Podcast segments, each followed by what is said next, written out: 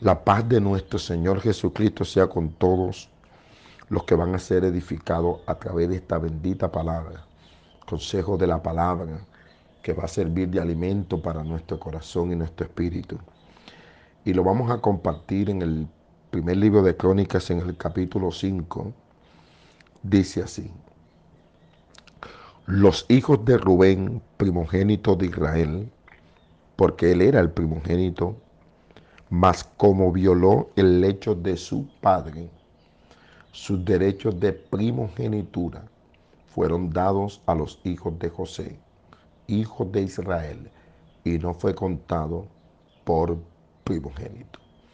Bien que Judá llegó a ser el mayor sobre sus hermanos y el príncipe de ellos, más el derecho de primogenitura, fueron de, fue de José. Cuando yo miré este pasaje bíblico, inmediatamente el Espíritu empieza a enseñarme, porque es el Espíritu el que nos enseña nos guía a toda verdad. Y empieza a enseñarme y a mostrarme de lo insensato en nuestra manera de ser cuando despreciamos las bendiciones de Dios. Dios quiere bendecir a todos los seres humanos. Ese es el pensamiento de Dios. De hecho, cuando Dios hizo a Adán y a Eva y los puso en el huerto del Edén, los puso en un paraíso. Dios no puso a Adán y a Eva en un lugar de sufrimiento. Tampoco los hizo enfermos propósito de Dios es bendecir al hombre. Le dio todas las cosas para que la disfrutara. Le dio todas las cosas para que el hombre pudiera vivir bien. Lástima que por buscar unos minutos de placer terminó este mundo en una desgracia. Si por solamente unos minutos de placer comieron del fruto y luego vino el pecado. Inmediatamente vinieron las consecuencias. De eso se trata este pasaje. En el momento que Rubén sintió deseos carnales, fue y lo desahogó con la concubina de su, de su papá. Y esto en el momento de la bendición, cuando ya Jacob está a punto de morir, a él le tocaba por derecho la primogenitura pero por complacer los deseos carnales, miren lo que está pasando ahorita. Aquí nos registra la Biblia que perdió ese derecho. Jacob no lo bendijo a él, sino que estableció a Judá como el principal y la bendición que le correspondía a él cayó sobre los hijos de José. Piensa un momento, vale la pena darle gusto a la carne darle rienda suelta a sus deseos para después terminar en una desgracia. Piénsalo. El consejo que la Biblia nos da es, no satisfagáis los deseos de la carne. Y también nos dice a nosotros que somos creyentes, que lo que tú siembras, eso mismo tú vas a recoger. El que siembra para la carne, de la carne cosechará la muerte. Pero el que siembra para el espíritu, del espíritu cosechará vida eterna. Por lo tanto, no te quejes. Porque hay gente, hermano, que se queja y busca siempre culpable de todas sus desdichas y de todas sus desgracias. ¿Qué culpa podía tener Judá? ¿Qué culpa podían tener los hijos de José si el Señor le plació bendecirlos a ellos y no bendecir a Rubén? ¿Cómo puede Rubén arremeter contra Judá o puede arremeter contra los hijos de José cuando a ellos se les otorgó las bendiciones que les correspondían a él, cuando el culpable fue él? Nadie tiene culpa de lo que tú hoy estás recogiendo. Lo que tú estás recogiendo fue porque tú lo sembraste. El único culpable, responsable, eres tú. Más nadie. ¿Quién tiene la culpa de que hoy tú estés sufriendo, por ejemplo, del colon, cuando tú sabes que no puedes estar comiendo grasa?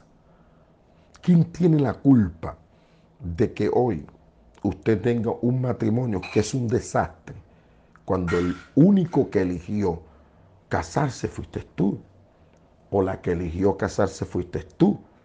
Entonces, no le eches la culpa a otros de tus propias siembras. Fuiste tú el que sembraste. Al contrario, cuando uno es consciente de que uno es el que peca, o el que hace lo malo, o el que le da este, cabida a los placeres carnales, uno debe tomar la actitud que tomó David. ¿Cuál fue la actitud que tomó David? Cuando Natán lo confronta y le hace ver su pecado y su maldad, él se humilló. ¿Y cómo se humilla cuando dice, merezco la muerte? O sea, soy digno de muerte. Lo que hice no estuvo bien. Cometió adulterio ¿eh? por darle placer a la carne. Y luego que le cometió adulterio, cometió homicidio. Y esto trajo la desgracia sobre su casa. Trajo la desgracia sobre su vida. Porque lo que tú siembras, eso es lo que tú vas a recoger. Tarde o temprano lo vas a recoger. ¿Cuántos años vivió Rubén después que tuvo relaciones con la concubina de su papá? Muchos años. Y él a lo mejor estaba tranquilo. Él a lo mejor estaba feliz. Pero cuando Jacob se va a morir, aquí le vino el pago. Debes comprenderlo. Lo que tú siembras, eso es lo que tú vas a recoger. Si tú le sigues sembrando a tu carne y le sigues dando alimento a tu carne y sigues proveyendo para tu carne, tarde o temprano, eso te va a cobrar. Las consecuencias se van a ver. La muerte espiritual te va a visitar y puedes terminar como Sansón, moliendo en el molino del diablo y sin los ojos. Puedes terminar así, porque tarde o temprano le pasó factura a la carne. Todo lo que él sembró, un día lo recogió. Entonces, por favor, la ley es esta para concluir. Todo lo que los hombres quieren que hagan contigo, hazlo tú también con ellos. Lo que quieren que hagan contigo, hazlo también con los demás.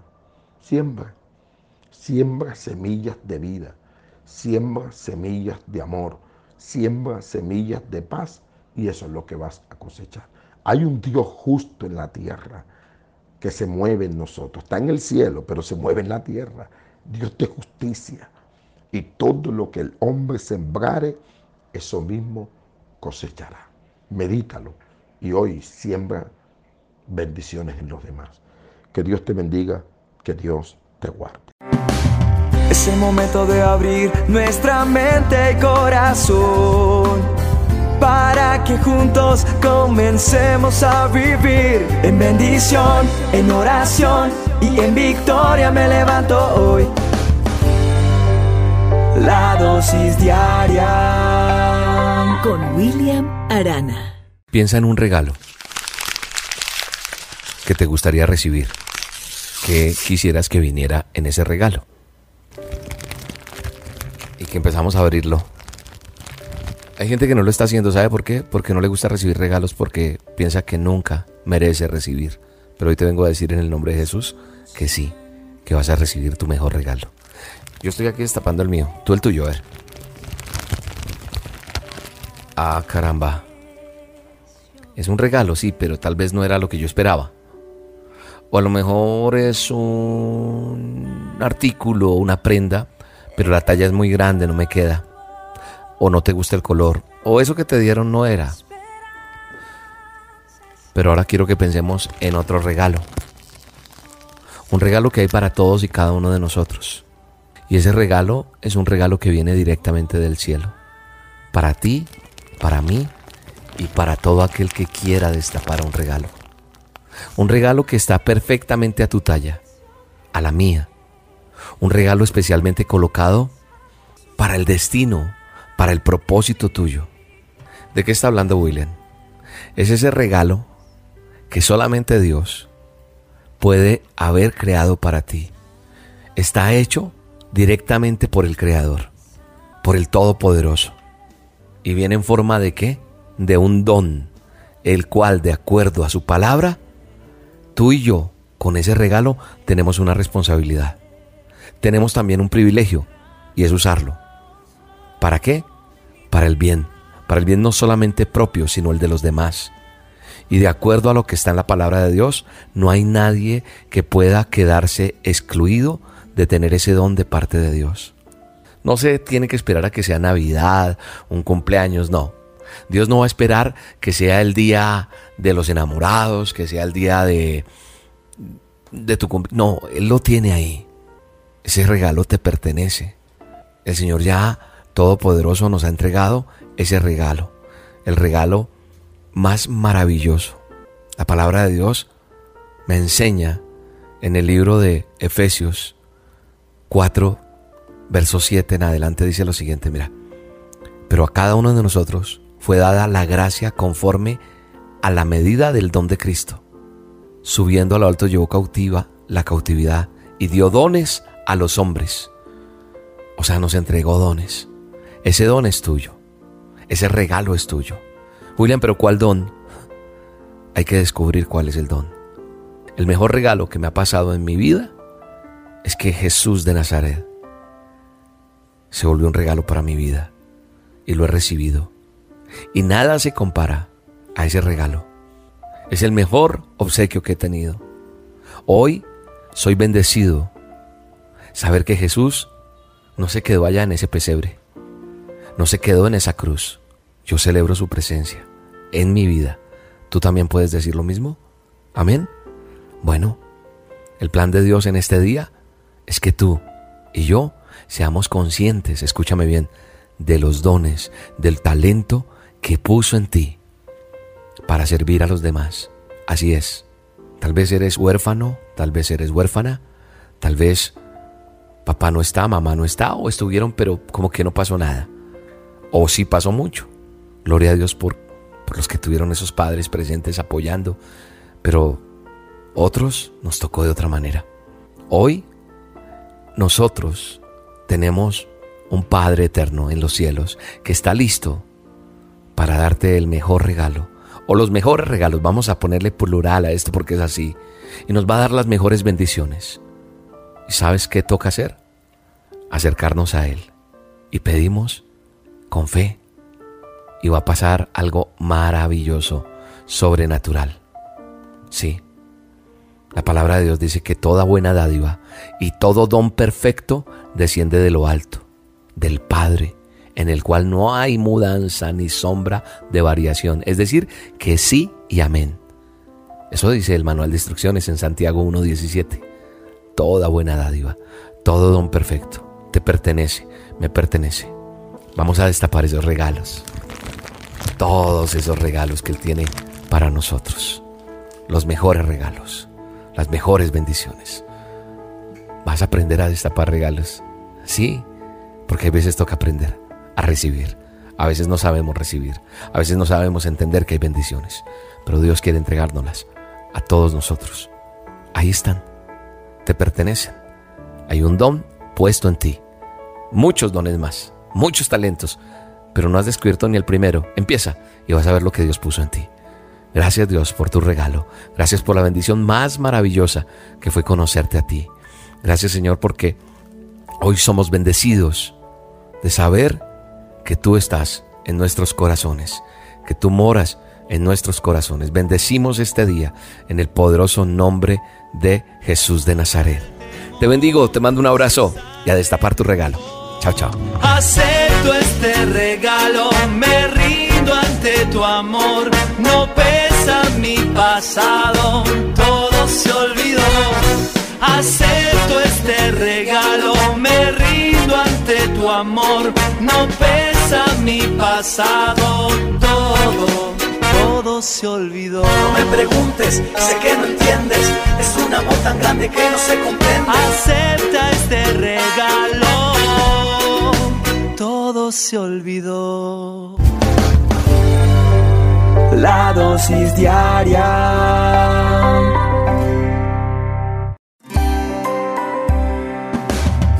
Alimento que tu alma necesita para que puedas comenzar un nuevo día. Es el momento de abrir nuestra mente y corazón para que juntos comencemos a vivir. En bendición, en oración y en victoria me levanto hoy con reflexión, meditación, con la palabra del Señor. La dosis diaria con William Arana. ¿Saben una cosa? Yo sé muy bien que todavía no he alcanzado la meta. Pero sabe, he decidido no fijarme en lo que en lo que ya he recorrido, no, sino que ahora me concentro en lo que me falta por recorrer, por caminar. Así que tomé una decisión, seguir adelante, puesta la mirada en la meta, porque yo decidí llevarme el premio. Sí, ese premio que Dios me prometió recibir por medio de su Hijo Jesucristo quien me dio salvación. Ay, tan bonito que piensa William, dirá alguno por ahí. ¿Cómo están? Aquí estamos en la dosis. ¿Sabe qué estoy diciendo? Estoy leyendo un texto del Manual del Hombre. Eso no es mío.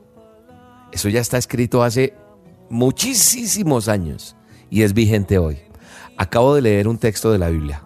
En la Biblia, en Filipenses, a los que les gusta leer la Biblia e investigar, vaya a Filipenses 3.13, el Manual del Hombre, el, verso, el capítulo 3, versos 13 y 14 dice eso. Lo que pasa es que leí una versión muy moderna o muy actual, se llama Traducción Lenguaje Actual. Y dice, y, dice ese, ese texto, como les digo, hace mucho rato está escrito ahí. Pablo lo escribió. Y para hablar de esta dosis tengo que referirme un poco al pasado. No porque lo haya escrito en el pasado eh, Pablo, no, sino porque quiero hablar del pasado, de lo que él está diciendo aquí. Dice que él no pretende haber alcanzado todo, pero que se ha hecho una cosa, olvidarlo, lo que quedó atrás y irse hacia la meta y no quedarse, no estancarse. Sí, voy a hablar un poco de ese estancamiento que hay en nosotros muchas veces. Según eh, significado que encontré de pasado, es el tiempo que pasó y que en una línea cronológica ha quedado atrás.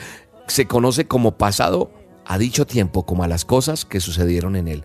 Eso es pasado. A lo pasado, pasado amor, no me interesa esa canción me encantaba a mí y aún me gusta. A lo pasado, pasado, ya lo que quedó atrás, quedó atrás. Realmente no sé por qué tantas veces en nuestra vida vivimos recordando el pasado y lo tenemos tan presente como si en realidad no hubiera pues pasado, valga eh, la situación o, o si es redundante para ti, valga esa redundancia.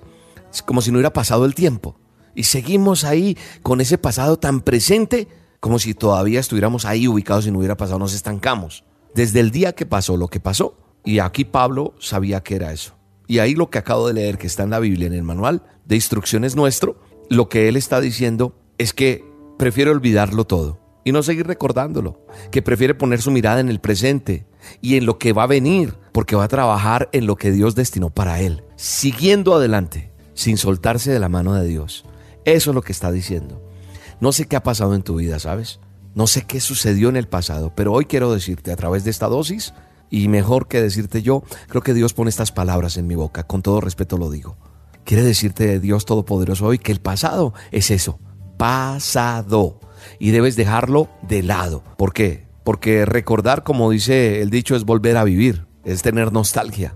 Yo no sé por qué lo tienes tan presente. Ahora recuerda lo bueno, lo que no sirve no lo recuerdes. Porque no quiere decir, ah, no, lo malo. Mira, a mí me pasó en alguna ocasión cosas que viví, trabajé en un sitio y yo decía, no, cuando estuve allá, cuando... Y yo no salía de ahí, había pasado tiempo y seguía anclado a eso. Somos esclavos de, de, momentos, de situaciones, emocional, sentimental, eh, temporalmente también, porque nos cronológicamente somos esclavos.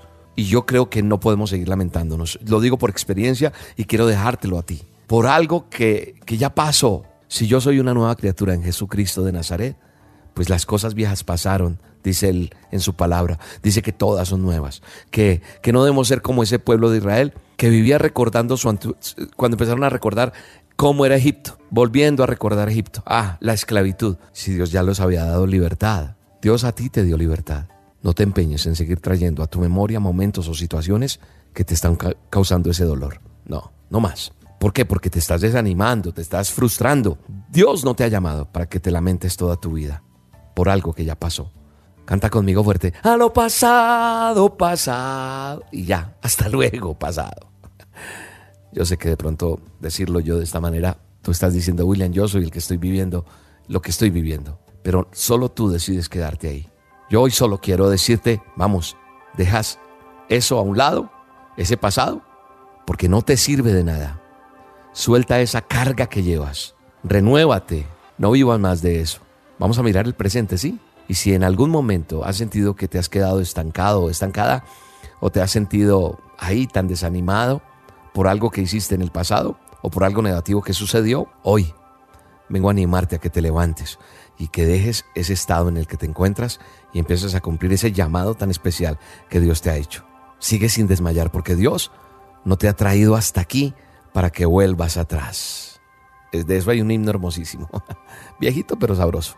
Y si le fallaste a Dios en algún momento de tu vida, hoy es tiempo de acercarnos a Él, en el poderoso nombre de Jesús, arrepentidos, pidiéndole perdón. Y sé que Él te va a perdonar. Pero por favor, mírame las manos, mírame, mírame, mírame. Estoy diciéndote, por favor, por favor, por favor. Ya no sigas perdiendo tu tiempo. Pensando en lo que, en lo que hiciste, en lo que no hiciste, en lo que te. No, no más. Ya no más. Levántate y a determinar el día de hoy y lo que va a venir, lo que vas a seguir avanzando y conquistando. Gracias, Dios. Gracias porque tú hoy nos recuerdas que nos has hecho libres y en ti hay libertad. Y en el nombre de Jesús bendigo a cada persona que está recibiendo esta dosis hoy. En el nombre de Jesús. Bueno, y ya sabes, esta noche a las 8 de la noche hora de Colombia, nuestra cena Acción de Gracias Altar Familiar. No te la pierdas, te espero en el canal de YouTube Roca Estéreo, Roca con K. Ahí te suscribes y a las 8 te anunciará nuestra cena. Prepárate con tu familia, prepara la cena que quieras y sobre todo, ten un corazón dispuesto. Vamos a tener un tiempo bien especial esta noche y Dios estará con nosotros. Te esperamos. Mañana domingo será nuestra última reunión del Ministerio Roca. 9 de la mañana, hora de Colombia, como siempre todos los domingos nuestra reunión, pero mañana es una oración especial por las peticiones. Así que no te desconectes de la roca, porque estar conectado con la roca también es estar conectado con Dios. Un abrazo y que Dios te bendiga. Te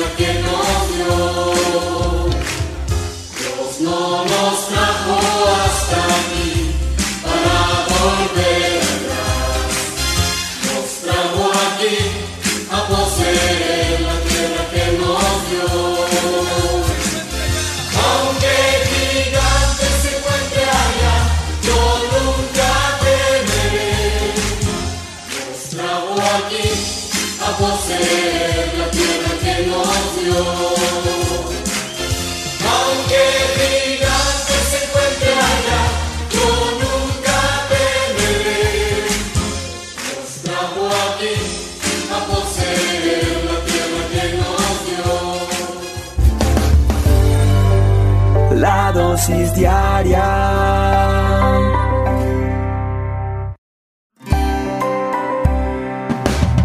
El alimento que tu alma necesita para que puedas comenzar un nuevo día.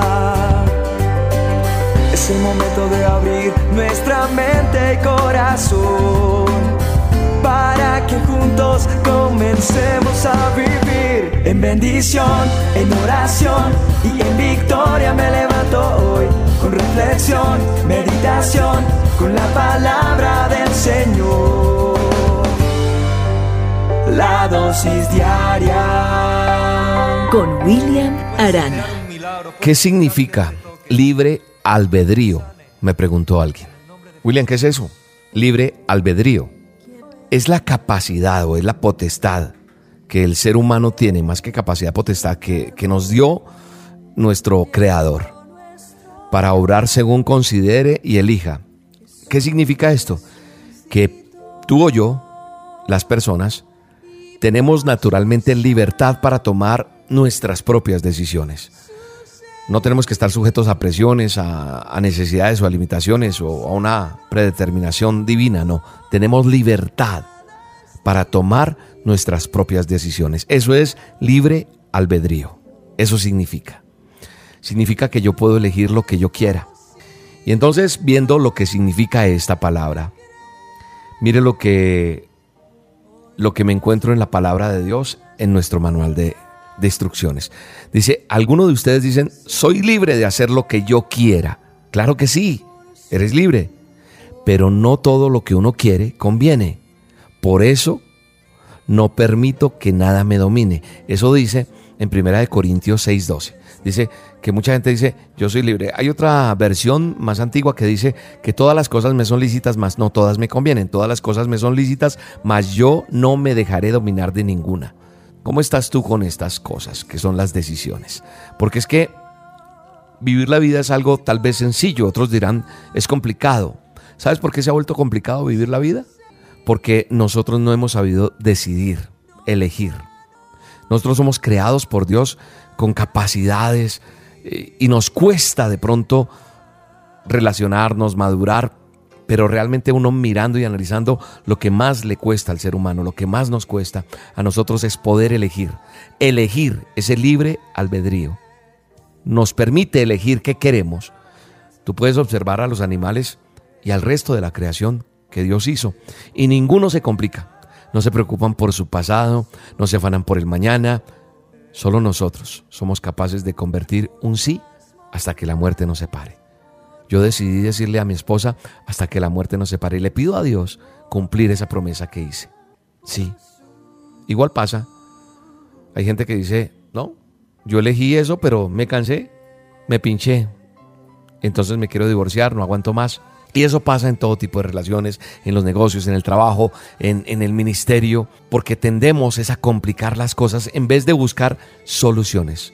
Nosotros tendemos es a complicar las cosas. Si nos equivocamos, ¿Por qué nos equivocamos? Siempre buscamos culpables, pero yo me equivoco por mi elección, lo que yo decidí. Mi elección es la que, la que me hace libre o me hace esclavo.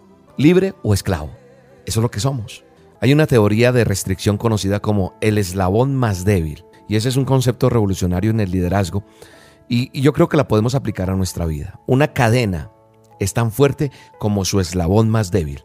En pocas palabras, la cadena soporta lo que resiste ese eslabón más débil no el más fuerte. A ver, una cadena de 30 eslabones de 20 centímetros y uno solo es de 3 centímetros, ¿por dónde se va a romper? Ese eslabón débil es lo que nos está impidiendo avanzar. ¿Cuál es tu eslabón débil? De pronto tú estarás diciendo, ay William, el carácter mío. No, no, es que yo no perdono. Ay, no, la incredulidad, el orgullo, ay, la apatía, no, no sé. ¿Sabes qué? Tu eslabón más débil es tu capacidad de elegir. Yo lo digo por experiencia. Yo tomé decisiones y equivocadas y me costaron, me pasaron factura. Pero un día tomé la decisión de elegir vivir. Yo elegí vivir en libertad, no más en esclavitud. Vivir en bendición, no en maldición, porque me cansé de lo otro. De toda la creación, escúchame bien, al único ser que Dios le dio la capacidad de elegir, es a ti y a mí, al hombre, al ser humano. Si tú miras Génesis, el primer libro del manual de instrucciones, vamos a encontrar que Dios de un mandato. Puedes comer de todos los árboles del jardín, pero del árbol del conocimiento del bien y del mal no debes comer. El día que del comas vas a morir. Y ya sabemos el resto. Sí, vivimos las consecuencias de la elección de Adán. La elección que hizo Adán con Eva allí trajo muerte y esclavitud. Y eso no lo vamos a cambiar. El pasado no lo puedo cambiar. Ya escuchaste esa dosis del pasado, ¿no? Bueno, yo no puedo cambiar el pasado, pero sí puedo cambiar el futuro a partir de hoy. ¿Cómo puedo cambiarlo, William? ¿Pero cómo hago?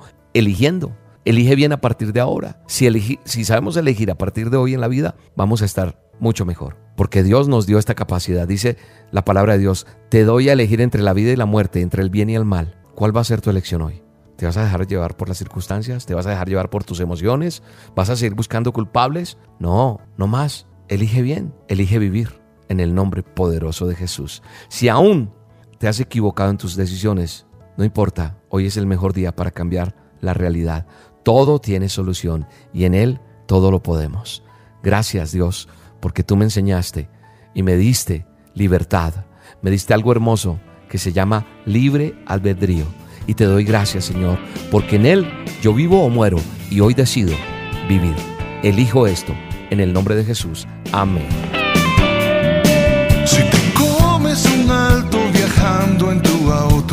esperes cosas buenas.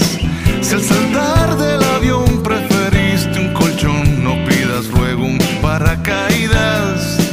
Aunque trates, no podrás evadir las consecuencias que recibirás.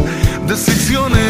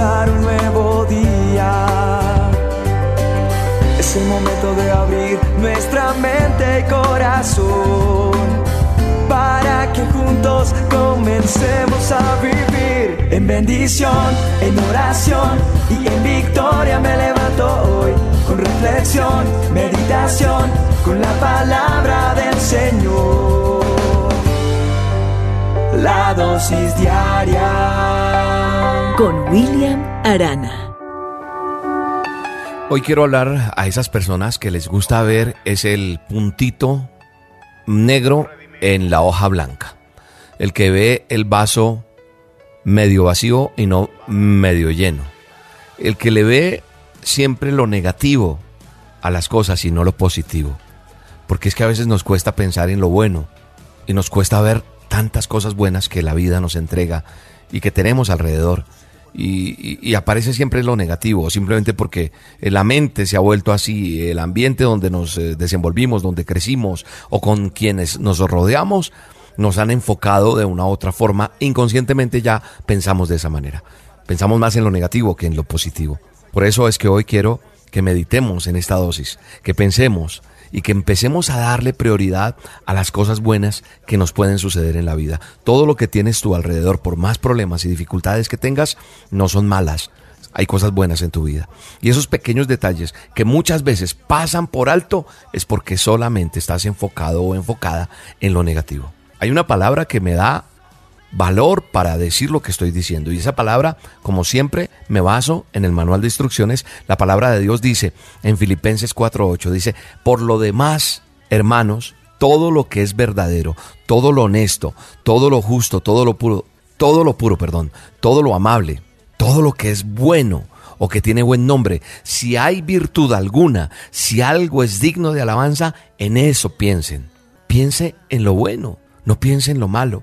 En la vida nosotros vamos a tener cosas buenas, cosas malas, altibajos que llaman. Pero debemos aprender a educar nuestra mente, a pensar en lo bueno y a desechar lo malo, a renovar nuestra mente, a procurar dejar de lado eso que nos está afectando, eso que, que está molestando nuestros pensamientos, que molesta tus sentimientos, inclusive porque cuando nosotros pensamos demasiado en algo negativo, ¿qué viene? ¿Qué viene después de estar siempre lo negativo, lo negativo? Una persona se deprime, se frustra, todo se vuelve gris, eh, o sea, como que se pone un, una venda y queda uno como ciego, es como, como no ver más allá. ¿Por qué? Porque nos impide avanzar y eso, eso hace mucho daño en la vida de cualquier ser humano. Yo no sé cuál es tu situación, pero en este día quiero animarte para que hoy empieces de nuevo si ayer pensabas solo en lo negativo, ¿por qué hoy no te propones a pensar en las cosas buenas? No vas a pensar más en lo negativo, no más. Deja eso allá atrás y vamos a enfocarnos en lo bueno.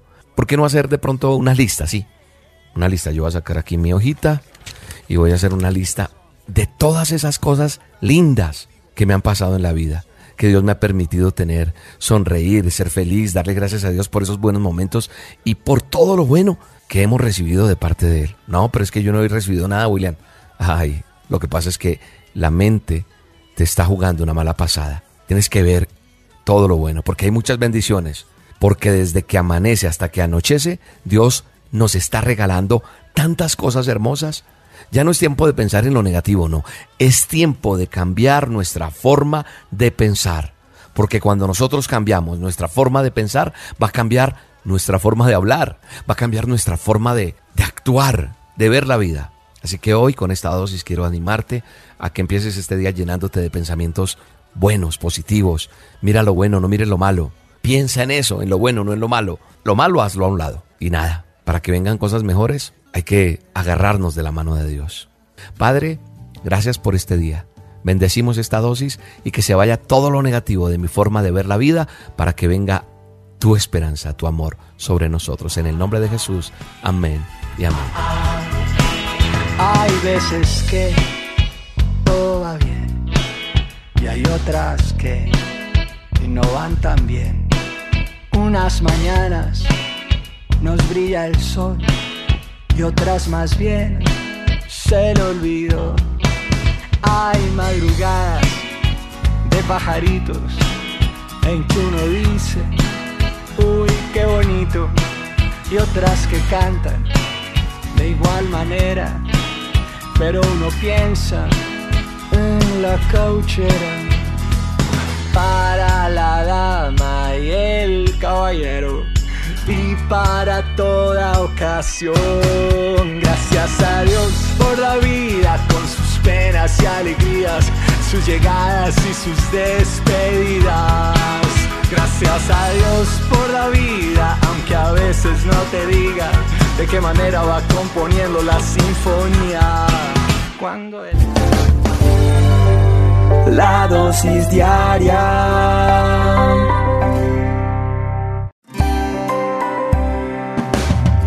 alimento que tu alma necesita para que puedas comenzar un nuevo día. Es el momento de abrir nuestra mente y corazón para que juntos comencemos a vivir. En bendición, en oración y en victoria me levanto hoy. Con reflexión, meditación, con la palabra del Señor. La dosis diaria. Con William Arana.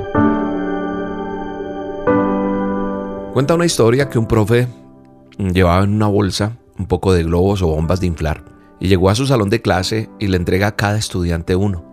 Le dice, por favor, inflalo y escribe tu nombre en él y tíralo allá afuera, en el pasillo. Luego que todos los alumnos hacen eso, el profe les da otra instrucción. Les dice, tienen cinco minutos para encontrar su propio globo. Y eran muchos globos, pues era un salón bastante mm, grande en asistencia de alumnos. Y a pesar de esa agitada búsqueda, nadie encontraba su globo, era complicado. Y en ese momento el profe les dice, un momento, un momento. Ahora tomen el primer globo que encuentren y entréguenselo a la persona cuyo nombre está escrito en él. En cinco minutos, cada uno tenía su propio globo. Fue así. Y entonces el profe le dice a los estudiantes, estos globos son como la felicidad.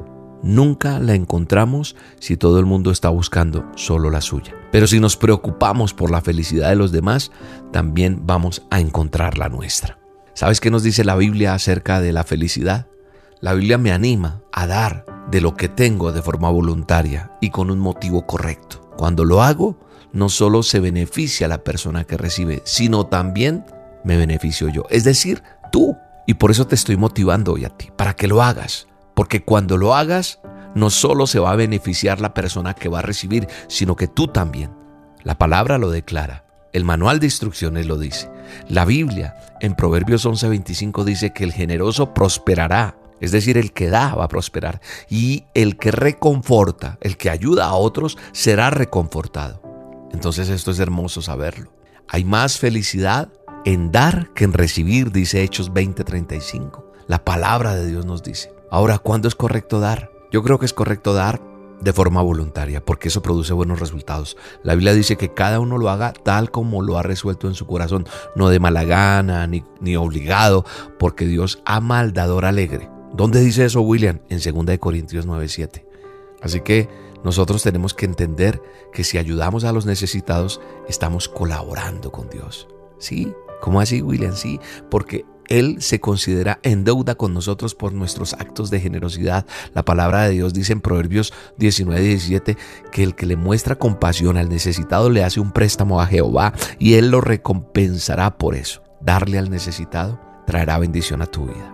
No lo hagas de manera incorrecta. No lo hagas para impresionar a otros. No lo hagas para conseguir algo a cambio. No lo hagas como muchos. Buscan de Dios, ayudan pero para comprar la salvación, con actos. Dicen esto para que Dios me ayude. No, no es solamente así. No lo hagas para apoyar prácticas y hábitos que Dios no aprueba. Por ejemplo, está mal darle dinero a alguien que, que toma ese dinero para, para emborracharse, para apostar, para drogarse. No, darle a una persona, por ejemplo, que, que tiene la capacidad de trabajar y no quiere, pues yo creo que eso no le agrada a Dios. Una cosa es ayudarle a una persona que se queda sin trabajo, que necesita ayuda, pero que sale y está esforzado o esforzada en conseguir un trabajo, pero necesita una ayuda por un tiempo. Pero no alcahuetear la vagancia de alguien. Cuando Dios nos invita y nos exhorta a ayudar a los demás, es a esas personas necesitadas verdaderamente. Yo creo que hoy es un día de pedirle a Dios, dime a quién debo ayudar, pero no haciendo bulla, no haciendo escándalo, haciéndolo de corazón, para recibir la verdadera bendición. Y entonces Dios te dará la bendición a ti. La palabra de Dios se cumplirá en tu vida. Pídele a Dios, Señor, muéstrame hoy a quién debo bendecir. Muéstrame cada día, cada mes que yo pueda hacer algo por alguien. Que yo cada mes de lo que recibo poder dar algo. Ayudar a que la obra de Dios continúe, que no se detenga. Sembrar la palabra es dar también para que no se detenga en buena tierra, en donde tú sientes, aquí es donde puedo estar apoyando. Entonces por eso la Biblia dice que nosotros tenemos que dar de corazón, con tranquilidad, con amor, tengan la costumbre de dar y se les dará, dice Lucas 6:38. Te bendigo en el nombre poderoso de Jesús y sé que hay una bendición guardada para ti. Descúbrela y tómala porque es tuya. Dios te bendiga. Algunos han dado su propia vida y otros viven lejos de su familia. También hay los que lo han dejado todo para que sepan que tú Jesús eres la alternativa.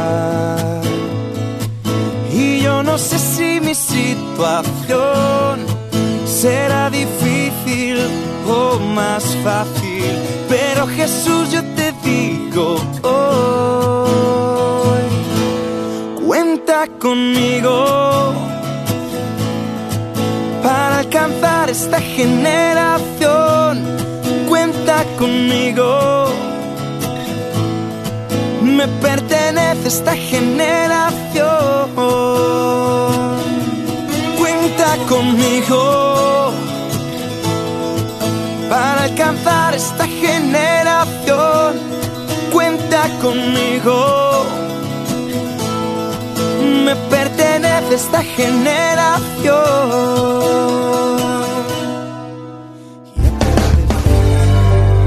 la dosis diaria.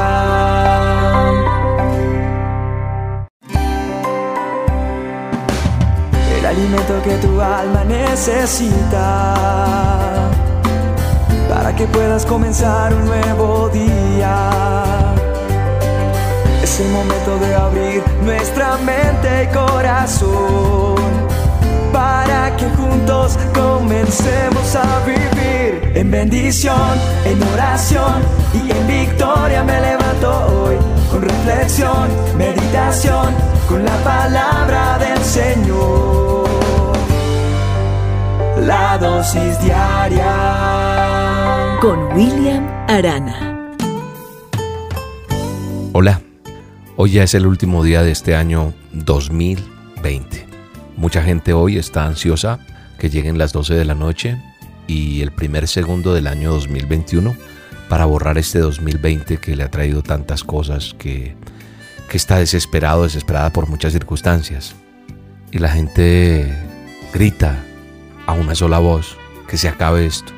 Y creo que lo que se tiene que acabar es nuestra indiferencia, lo que se tiene que acabar definitivamente no solamente es el año 2020, el que tiene que ser diferente no es el nuevo año, porque la gente dice, yo quiero que el nuevo año sea diferente.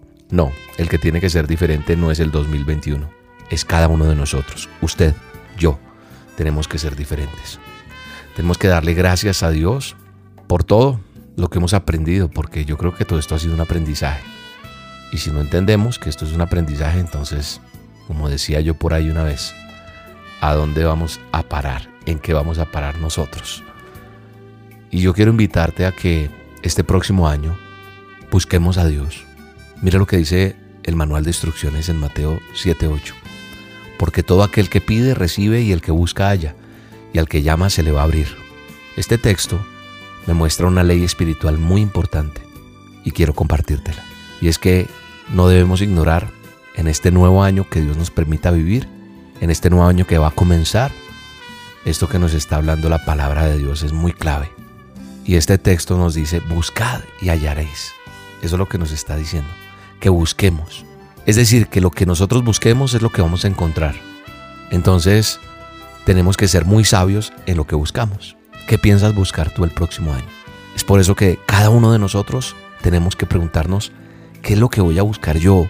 ¿Qué es lo que quiero buscar con mi familia en este nuevo año que Dios me regala? A partir de ya, a partir de este momento, la palabra de Dios me está permitiendo comprender qué es lo que verdaderamente vale la pena. Y en esta dosis Dios te está hablando que verdaderamente lo que tenemos que buscar para tener la bendición, la paz y el gozo y la protección y la presencia de Dios es buscar primeramente el reino de Dios. La palabra de Dios me dice que no debo afanarme qué voy a comer o qué voy a beber o qué voy a ponerme de ropa, porque eso es lo que busca la gente que, que no tiene a Cristo en su corazón. El Señor nos dice que nosotros tenemos necesidad y Él lo sabe como Padre nuestro. Dice, busquen primero el reino de Dios y su justicia y todas las cosas van a ser añadidas. Así que cierra tus ojos y dile a Dios conmigo. Padre amado, yo quiero buscar primero el reino tuyo. Quiero que este año que viene pueda vivir bajo, bajo tu cobertura, que tú seas mi prioridad, que cada día que yo viva tenga tiempo para buscarte, para hablar contigo, para compartir con mi familia, para, para leer una porción de la palabra, para, para orar, sí, para dialogar contigo. Y Señor, yo quiero encontrar tu justicia, es decir, hacer lo correcto, hacer lo que es justo cada día, en todas las áreas de mi vida. Quiero ser un mejor papá. Si eres papá, si eres mamá, si eres hermano, si eres hermana, no sé qué rol desempeñas en la vida en este momento, pero dile al Señor que tú quieres ser una persona buena en tu casa, en tu matrimonio, en tu empresa, en tu, en tu sitio de trabajo, en donde estudias, en tu área económica, en donde vives. Yo quiero hacer la voluntad tuya, Señor. Dile, sobre cualquier cosa en mi vida, en mis planes, en mis proyectos, en mis decisiones. Quiero buscar primero tu rostro, porque cuando yo te reconozco a ti, como dice tu palabra, tú vas a enderezar mis veredas, tú vas a enderezar en donde yo esté. Dile, yo me aferro a Proverbios 3:6 y esa promesa será añadida a tu vida como las demás. Te bendigo en este nuevo año. Bendigo tu casa, bendigo tu familia, bendigo tus finanzas. Pido a Dios te proteja, pido a Dios te guarde. Pido a Dios ante todo que la humanidad por encima de cualquier cosa, más que tenerle miedo a un COVID, a una enfermedad, que tengamos temor de apartarnos de Dios. Que hoy le digamos, Señor, te acepto en mi corazón y te necesito en mi vida, te reconozco como mi Salvador, como mi Señor. Dirige mis pasos, perdona mis pecados. Eso es lo más importante en tu vida, porque si te vas sin Cristo, si mueres sin Él, te perderás. Pero si te acercas a Él, si le recibes en tu corazón, ¿sabes qué va a pasar? Tendrás salvación y vida eterna. Gracias por este año, Señor, donde hemos aprendido tantas cosas. Y gracias si nos permites vivir el 2021. Entregamos todos nuestros sueños, nuestros planes en tus manos. Y solo te decimos, amado Dios, cumple tu propósito en mi vida. En el nombre de Jesús. Te mando un abrazo, te bendigo y te deseo un feliz año para ti y todos los tuyos. Bendiciones. Este año se despide y quiero decir antes que se me olvide que el futuro es fruto de lo que hoy día decides. Aprendí que la felicidad con logros no se mide y perdonar no es tan difícil, uno mismo es quien lo impide. Que Jesús me oye, aunque a veces no lo escucho. Que Dios ha sido fiel cuando río y cuando lucho. La vida pasa, así que sácale provecho. Y no es que tengas poco tiempo, es que a veces pierdes mucho. Ha sido tan difícil levantar la frente después del huracán categoría 2020. Pareciera una película de esas de las que mienten. Y quizás mis nietos sí me crean cuando se las cuente. Qué diferente toda esta situación. Encerrados, sin rumbo y sin dirección. Pero si el tiempo para mis hijos les trajo diversión, yo puedo dormir tranquilo, fue segura mi inversión. Que la crisis en ocasiones es un resultado de dejarle todo a Dios mientras yo sigo acostado. Aprendí a valorar lo grande de lo pequeño, a no subestimar los sueños. Habla con Dios siempre y cada vez que puedas. No hay una petición con fe que Él no la conceda. Sé que Él puede hacer que esto retroceda. El cielo no tiene límites ni toque de queda. Sí. Muchas lágrimas cayeron, seres queridos que no están y este año se fueron. Pero la fe mueve montañas y si Cristo te acompaña, te dará la fuerza para empezar de cero.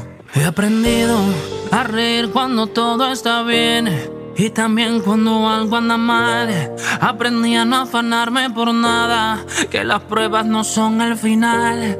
Aprendí a no quedarme en el suelo, que el proceso solo es temporal. Tú de arriba me mandas consuelo y no cambias, siempre eres igual. La dosis diaria el alimento que tu alma necesita, la dosis diaria. Con William Arana. Olvida lo pasado. Jesús lo sepultó. Lo más fascinante de conocer a Dios, de andar agarrado de su mano, es ese método especial que, que Él tiene para hacer las cosas para que las cosas surjan como surgen, para ver los resultados que nosotros vemos.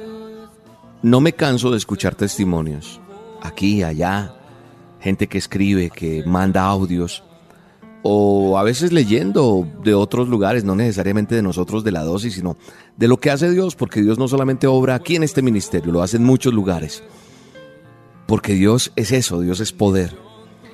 Y Dios hace unas cosas tan maravillosas y él es especialista en llamar lo que no es como si fuese, como dice la palabra de Dios.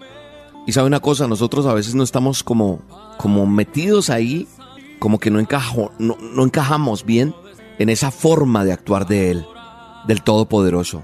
Y debe ser nuestra forma de actuar también, nuestra forma de entender, nuestra forma de comportarnos. ¿Por qué? Porque la forma normal de Dios. Y al ser normal de, normal de Dios, debe ser normal para mí que, que eso resulte. No debe ser normal en el aspecto de, quiero que me entienda bien, de, ah, bueno, Dios así y eso se volvió una rutina. No, es que es maravilloso, es que uno dice, wow, qué tremendo lo que Dios hizo. Yo no me canso de compartir testimonios cada vez que veo los amigos, las personas que vienen, que, con los que hablo en cualquier lugar, porque lo normal para Dios es que nosotros veamos esos resultados terminados y hablemos y tratemos las cosas como tal. Y entonces yo le digo mostrando a la gente para que la gente crezca también la fe, y se alimente y digan, yo también puedo ver obrar a Dios. A veces hay cosas que no tienen salida para nosotros, pero cuando lo vemos en fe y declaramos la salida, esa fe empieza a ser esencial en nosotros y se van todas las dudas, esos interrogantes. Y puede que nuestra batalla continúe, sí, pero si nosotros nos mantenemos creyendo y no flaqueamos, vamos a, ver y obtener la victoria. Hay mucha gente que me ha criticado por esto. Hay gente que dice, yo no creo en eso de declarar, yo no creo en eso de decretar. Siga usted creyendo eso. Pero a mí, ¿por qué me pasó esto? A mí, porque la verdad yo no conozco de fondo muchas cosas de la vida de cada persona. Y lo digo con respeto. Pero yo hablo de lo que a mí me ha funcionado y lo que he visto en muchos lugares y en muchas cosas que veo leyendo la palabra de Dios. Mire, la palabra de Dios dice que cuando Él creó el universo, de la nada, lo creó. Y ahí está la omnipotencia de Dios. Cuando Dios estaba todo desordenado, empezó a declarar cosas. Y empezaron a suceder. Mire, otra historia está en jueces. Cuando Él llama a Gedeón y le dice, varón esforzado y valiente. ¿Y usted cree que es que Gedeón era esforzado y valiente? No, no lo era. El Gedeón inmediatamente dice, no, yo soy el menor yo soy el más pobre. ¿Yo, yo? ¿De dónde? Porque para Dios es normal lo que no es como si fuese. Y eso se transforma después en eso. Así que si hoy estás en medio de una situación que parece que no es, como que eso no es, comienza a ponerte de acuerdo con Dios porque vas a verla, vas a vivirla. Así que háblala, actúa como si esto fuera a cambiar. Llama las cosas que no son como si fuesen. Eso no es palabra de William, eso es una palabra que está en la palabra de Dios. Mire, cuando Dios vio a Saúl de Tarso, para ponerle más ejemplos, vio a uno de los apóstoles más usados. ¿Y quién era Saúl de Tarso? El perseguidor más grande de la iglesia. Un hombre que fue terrible y después se volvió el apóstol que al que vio el Creador y lo asignó para trabajar como discípulo de Jesús. Escribió gran parte del Nuevo Testamento. ¿Por qué? Porque fue llamado lo que no era en él como si fuese. Lo mismo pasó con David. David era un pobre pastorcito de ovejas allá Nadie creía en él. Y así fue después, el más prominente de los reyes de su pueblo. Porque lo que vio no era y después fue. Así que las palabras mías, las palabras tuyas, creo que tienen que ser las palabras que Dios pone en nuestras bocas. La palabra de Dios me dice en Romanos que como está escrito, te he puesto por padre de muchas naciones. Yo lo creo y estoy delante de su presencia.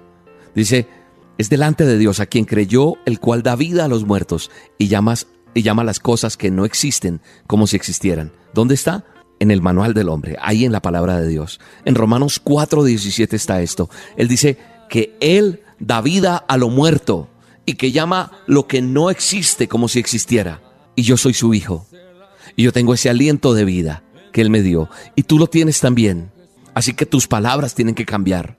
Donde haya enfermedad, Dios que ve. Sanidad. Entonces yo tengo que ver sanidad donde hay enfermedad. Donde hay pobreza, yo veo provisión, veo prosperidad. Porque yo he vivido eso. Donde hay confusión, llega la paz que sobrepasa todo entendimiento. Yo he visto cosas fracasadas que Dios las ha convertido en éxito. Dios ha producido sanidad interior en mi vida y en muchas personas emocional que había y las produce en victoria, en amor, porque han sido libres las personas. Yo creo que hoy hay que recordar que nosotros lo que tenemos que hacer es estar de acuerdo con Dios, porque en el momento que decido seguir lo que Él me dice y lo que decreta en su palabra, eso puede suceder.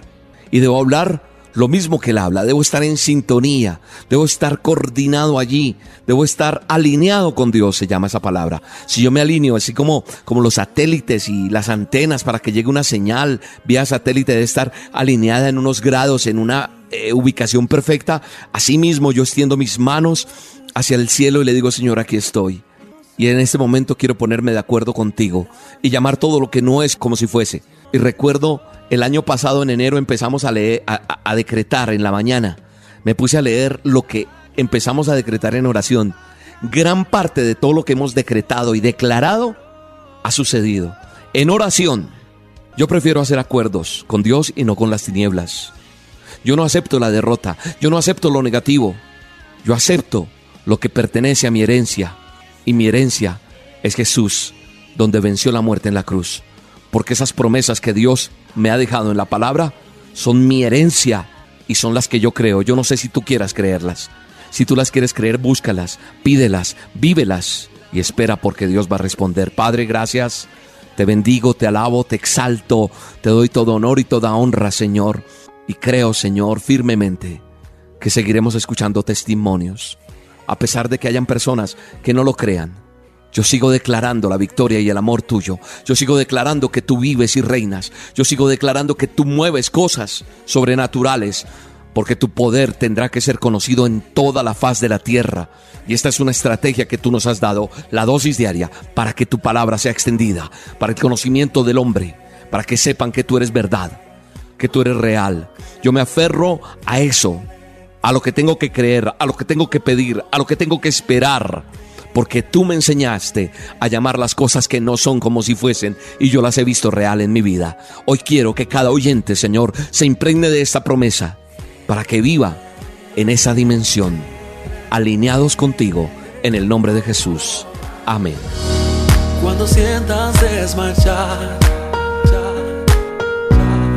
y que ya no hay fuerzas para continuar, has pensado abandonar ese sueño, ese anhelo que en tu alma está. La mente dice no, nada puedes hacer, pero tu corazón no para de creer. Ahora es tiempo de avanzar y del pasado olvidar y celebrar lo que vendrá.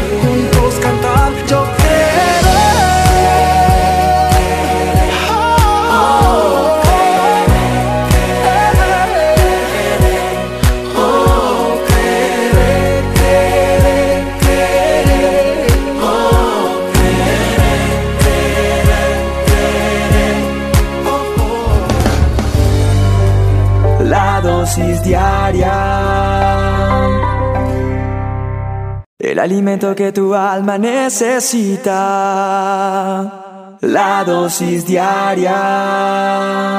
Con William Arana. Aunque mis ojos no te puedan ver, te puedo sentir. Sé que estás aquí esta, bella melodía que suena de fondo es una canción que estoy seguro usted conoce y que tal vez la ha cantado. Si no la conoce, pues se la presento. Ministra mucho. Cuando uno dice ministra es que le toca el corazón a uno. Dice, aunque mis ojos no te puedan ver, te puedo sentir. Sé que estás aquí.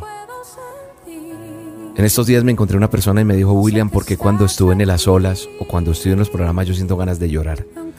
Y yo le digo porque ahí está la presencia de Dios, porque es el Espíritu Santo. Y sé que en este momento está ahí el Espíritu Santo. No quiero ponerme como ejemplo, pero yo tengo una relación con el Espíritu Santo constante. Y entonces hay, hay ganas como de llorar, pero tú no lloras de tristeza, no, lloras de, de esperanza, de gozo. Y esta preciosa alabanza, que en especial dice esto, eh, a mí me gusta, me fascina dentro de tantas que me gustan. Y yo creo que cabe hoy para esta dosis diaria hablar un poco de eso que a veces creemos. Yo estoy seguro que tú crees que estás solo, que tú crees que estás sola. ¿Por qué? Porque no ves a alguien a tu alrededor. entonces pides auxilio y me escribes, llamas, pones mensajes. Ayúdame, por favor, necesito que alguien me ayude, necesito que me escuchen, necesito un consejo. Me siento solo, me siento abandonada, mi situación es difícil. Y eso es porque tú no ves a alguien a tu alrededor que te esté acompañando. Pero quiero decirte hoy en esta dosis, la realidad es que yo sé y quiero que sepas que hay alguien que está en todo momento y en todo lugar con nosotros. Y ese alguien es nuestro Dios eterno, nuestro amigo, tu amigo, nuestro Padre, nuestro confidente. Y hoy en esta dosis te, vengo a decir que, que le cuentes a Él, que le cuentes todo. Así como quieres hablar tal vez conmigo, hoy quiero que lo hagas con Él. Le cuentes todo lo que te está pasando. Y aunque, aunque no lo puedas ver, como dice la canción, con tus propios ojos físicos, aunque no lo puedas tocar con tus propias manos, Él está ahí. Él está ahí y le pido al Espíritu Santo te toque en este momento. Y aunque muchas veces no lo sentimos, es porque nuestro corazón tal vez no está conectado con, con el de Él. Nuestro corazón, nuestro corazón está apartado. ¿Por qué? Porque andamos en otra sintonía, en otro canal, en otra frecuencia, divagando en algún lugar. Tal vez estás pensando tantas cosas que te acechan y te aturden que precisamente no te dejan ver, no te dejan sentir su presencia. Así que hoy, amigo, amiga que me escuchas, si tu mente y si tu corazón estuvieran más conectados con el Espíritu Santo, con Él podrías sentir su dulce presencia, podrías estar más tranquilo. Tú no puedes tener un doble ánimo, hoy sí, mañana no. No, porque eso no es de Dios. Con Dios somos firmes y constantes, no inconstantes, no, y constantes constantes, continuamente. Vamos a sentir que Él nos abraza. Yo siento su abrazo todos los días. Yo siento que verdaderamente está cerca de nosotros. Siento su presencia en este momento. Es como cuando quieres a alguien mucho y está lejos. A mí me pasa con mi esposa amada. Y es que cuando ya no está, pasan cosas que nos conectamos desde lejos porque somos una sola carne, dice la Biblia. Mi espíritu está conectado con, con ella. Mi corazón siente lo que ella siente. No se puede ver ni tocar, pero se puede sentir. Y así es la presencia de Dios. La comunicación es ese elemento importante y va, va influyendo para que, para que sintamos esa presencia de Dios en nuestra vida. Y le pido a Dios que su presencia santa llegue a tu vida hoy, en estos días, pero no la dejes perder. No la pierdas nunca, porque por ejemplo, cuando alguien que quieres está lejos y te comunicas con esa persona todos los días, no la sientes tan lejana, ¿cierto? ¿Por qué? Porque es una forma de sentir que está cerca. Cuando yo me podía comunicar con mis hijos por allá de vez en cuando porque no había la tecnología que hay hoy en día, los sentía muy distantes. Aún los extraño, claro que sí, pero los siento más cerca porque hablo más seguido con ellos. Los siento cerca porque hablo continuamente con ellos. Yo con mi esposa me veo cada rato, pero cuando no estamos, estamos chateando, nos mandamos un mensaje, una fotico, algo. Hay una relación continua. Y lo mismo sucede con Dios. Que aunque no lo puedas ver ni tocar, cuando hablas con Él continuamente, puedes sentir que está contigo. Así que lo que te vengo a decir en esta dosis, habla más con Dios. Comunícate más con Dios para que sientas su presencia, para que no te sientas tan solo, para que no te sientas tan perdido o perdida en eso que estás batallando ya sea que estés en tu casa, en la calle, en cualquier lugar, ¿sabes? Yo hablo con Él en todo momento, en cualquier lugar, donde esté, ahí está Él. Él no solamente tengo que ir a un templo a buscarlo, no, Él está en todo lugar. Y es tan maravilloso tenerlo cerca y lo más hermoso es sentirlo. ¿Quieres sentir a Dios? William, yo quiero sentir a Dios. Cuando, cuando convoquemos a solas con Dios, participa de a solas con Dios. Ven, hagámoslo y digámosle, Señor, gracias porque estás aquí. Y aunque no te podamos ver ni tocar, estamos seguros que tu presencia va con cada uno de nosotros. Que tu presencia hoy esté en cada oyente, Señor. Ahora sabes qué, vamos a escuchar esta canción. Y escuchándola vas a sentir la presencia de Dios en el nombre de Jesús. Te mando un abrazo gigante.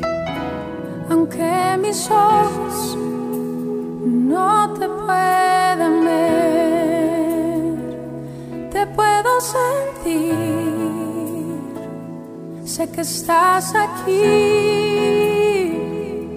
aunque mis manos no pueden tocar tu rostro, Señor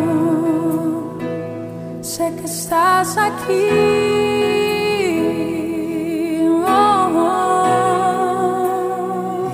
Corazón puede sentir tu presencia.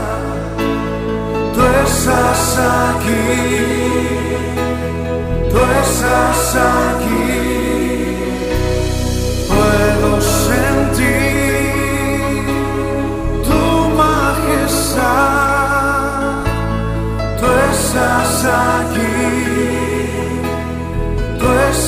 Aquí. La dosis diaria. El alimento que tu alma necesita. La dosis diaria. Con William Arana. tal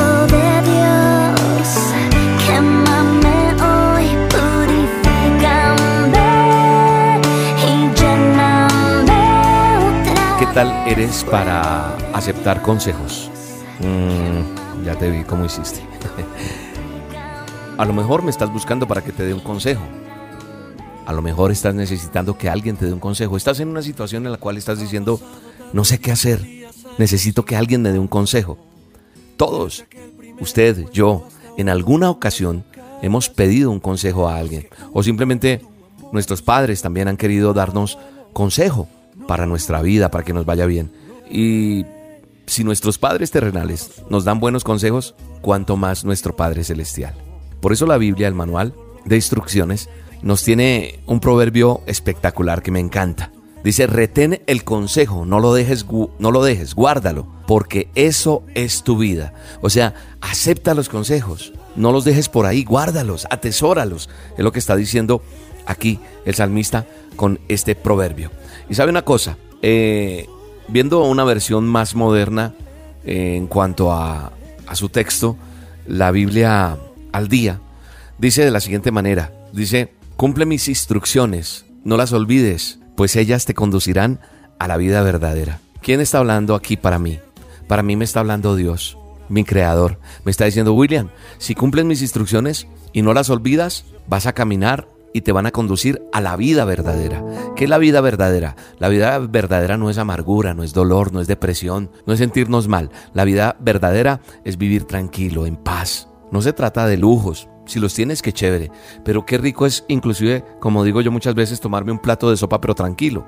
¿De qué sirve tener una mesa servida con eh, todos los lujos, con todos, pero si, si de una u otra manera no tenemos paz, no tenemos tranquilidad? ¿Y sabes cuándo es duro aceptar consejos? Cuando somos jóvenes. Cuando somos jóvenes menospreciamos los consejos. Cuando fui joven menosprecié tal vez el consejo de un abuelo, de una persona adulta. No necesariamente padre mío, hay personas que, que no tienen nada que ver familiarmente o un parentesco en nosotros, pero son personas que Dios nos permite conocer en la vida y que a través de la experiencia y sabiduría de esas personas pueden llegar buenos consejos, pero no los, no los atesoramos. Y hoy en día nosotros queremos eh, darle un consejo a nuestros hijos, a los jóvenes, y como que no atesoran, pero un día van a entender que falta hace un consejo. Esta dosis no es solamente para el joven, esta dosis es para ti también que estás esperando un consejo, que estás esperando que de pronto yo te atienda, que de pronto yo te hable. Pero sabes una cosa, a veces es imposible, pero hay muchas personas que están alrededor tuyo, que pueden orientarte, que te pueden ayudar. Hay ocasiones en las que necesitamos ese consejo y lo pedimos y como que no encontramos acertadamente quién nos lo dé o no la persona que, nosotros queremos. Hay algo de lo que nos dotó Dios y Dios nos dotó de algo que es el bien y el mal. Uno sabe que está bien hecho, uno sabe que está mal hecho, uno sabe qué camino tomar, pero a veces necesitamos con quien desahogarnos. Yo creo que si tú tienes una buena conexión con Dios, es decir, si tu, si, si tu diario vivir es hablar con Dios, hablar con Él es orar, leer su palabra, escuchar estas dosis, aplicarlas, pues eso te van a ayudar a tener más sabiduría. Aplicando todos los días esto, vas a ser una persona diferente a la que empezó a escuchar hace un tiempo las dosis. Y ahí está un buen consejo dentro de estas dosis. Y cuando tú te arrodillas delante del Padre, Él te va a poner en tu corazón paz si algo tienes que hacer o no o va a haber algo que se va a truncar, o Dios te va a presentar a alguien que con sabiduría te puede dar un consejo. O sea, tenemos que entender que hay que retener el consejo, que no lo podemos dejar, que debemos guardarlo, porque hay gente que ya ha pasado por esas situaciones. Muchas veces nuestros padres, nuestros abuelos, algún familiar nos han dado un buen consejo y simplemente lo llegamos a ignorar porque, ah, es que yo quiero vivir mi propia vida. No importa, yo no le hago caso a nadie y yo voy a hacer lo que yo quiero. Y muchas veces también hemos venido a nuestro Padre Eterno, a Dios, a pedirle un consejo, una dirección, pero al final terminamos haciendo lo que nos parece. ¿Y qué pasa? Llegan las consecuencias. Malas decisiones. Cuando tomamos malas decisiones, nos vamos por caminos equivocados. Amigo, amiga que me escuchas hoy en esta dosis, no menosprecies el consejo que te dan tus padres, algún familiar, una persona de experiencia, pues ellos saben muy bien las cosas que te convienen y las que no. Todo lo que Dios quiere para ti es lo mejor y te va a poner personas que te van a ayudar. Pon atención, busca a Dios, pide su consejo. Él es el mejor consejero. Tenerlo a Él todos los días para mí es lo mejor. Es lo mejor que me ha podido pasar. Y Él ha usado personas que ha colocado alrededor mío para ayudarme a tomar buenas decisiones. Pero mi relación con Él es fundamental de lo que yo debo proceder hacer. Y su palabra, la Biblia, me ha enseñado mucho porque es el manual que me invita a tener una conducta de vida. Dios te ama demasiado, no digas que no. Y siempre, siempre, siempre va a querer tu bienestar.